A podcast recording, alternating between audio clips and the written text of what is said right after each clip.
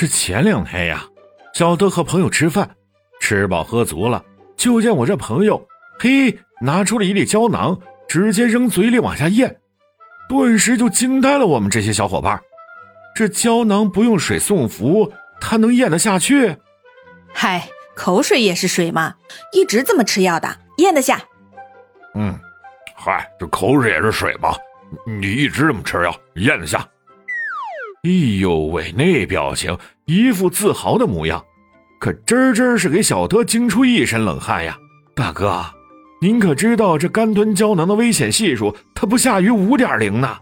干吞药没有水的送服，药片或胶囊就很容易粘附在食管的黏膜上，会刺激和损伤到食管黏膜，严重的能够造成溃疡，还可能因为没有足够的水来帮助溶解。药物在体内的崩解和吸收过程受阻，影响疗效。您这就叫无效吃药啊！哎，咱们呀，还是应该按照说明书服用。小德呢，就给大家归总一下：分散片和泡腾片可以先加一百到两百毫升的水，让药片崩解分散以后饮用；普通片剂可以直接用足量的水送服。那咀嚼片则是在口腔内咀嚼后吞咽。除了干吞药片，还有的听众老爷们一定有过这样的经历。哎呦，头疼难受，不想动。小乖乖，来来来，躺着别动啊，把药吃了。哎哎，慢点儿，慢点儿，水喝点水。病了没力气，等着家人把药送到床前，顺便就躺着把药给吃了。特别是重病在身的老人，更是习惯躺着服药。以后啊，可千万别这么做了。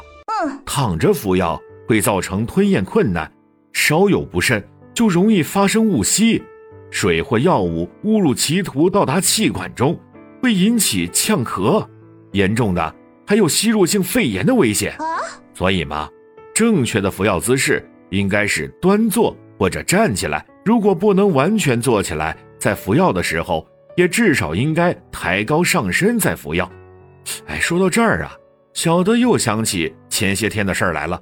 前些日子，我妈有个几年没见的老朋友来家里做客，可把我妈给高兴坏了，准备了一桌子好吃的呀。开饭前，这阿姨就拿出一粒药，还拿出个切药器来。你看，我这切药器可不错，可方便啦。我这出于职业敏感度啊，就就就瞄了一眼，嘿，一眼我就发现问题了。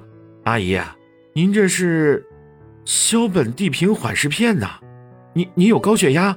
哎，对呀，我这高血压好几年了，这不医院给开的药让我定时服用，就是这效果不好，我还想回医院复查复查呢。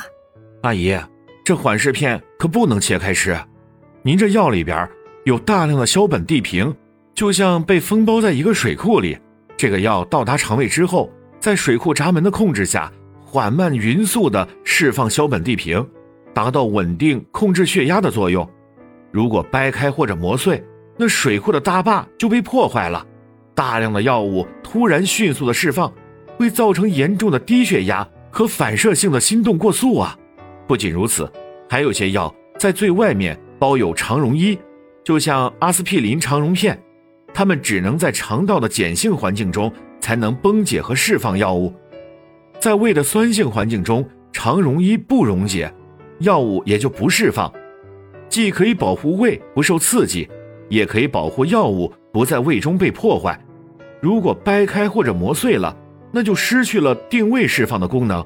对于肠溶胶囊药物来说，如果打开胶囊直接服用，也同样破坏了药物预期在肠道中的定点释放，造成药物对胃的刺激，或者药物还没有发挥作用呢，就在胃酸中被破坏了。哎呦，合着这段时间都是我弄错了服药方法呀！各位您瞧，吃药的这些坏习惯，大家一定要记牢，不然真的是事倍功半。还有啊。咱年轻人吃药，那是随便拿着饮料、茶水就往下灌呢，这可也是不可取的。茶水、饮料中的一些成分，都会对药物吸收造成影响。所以咱们吃药就是温水送服。还有啊，这服药期间一定要忌口。众所周知，头孢配酒一会儿就走。还有有胃食道疾病，服用奥美拉唑或者埃索美拉唑时，就应该避免饮酒，不要吃巧克力、肥肉、辛辣食物，少吃富含淀粉的食物了。啥？你说你嘴馋？那那那那就等咱身体养好了再大饱口福吧。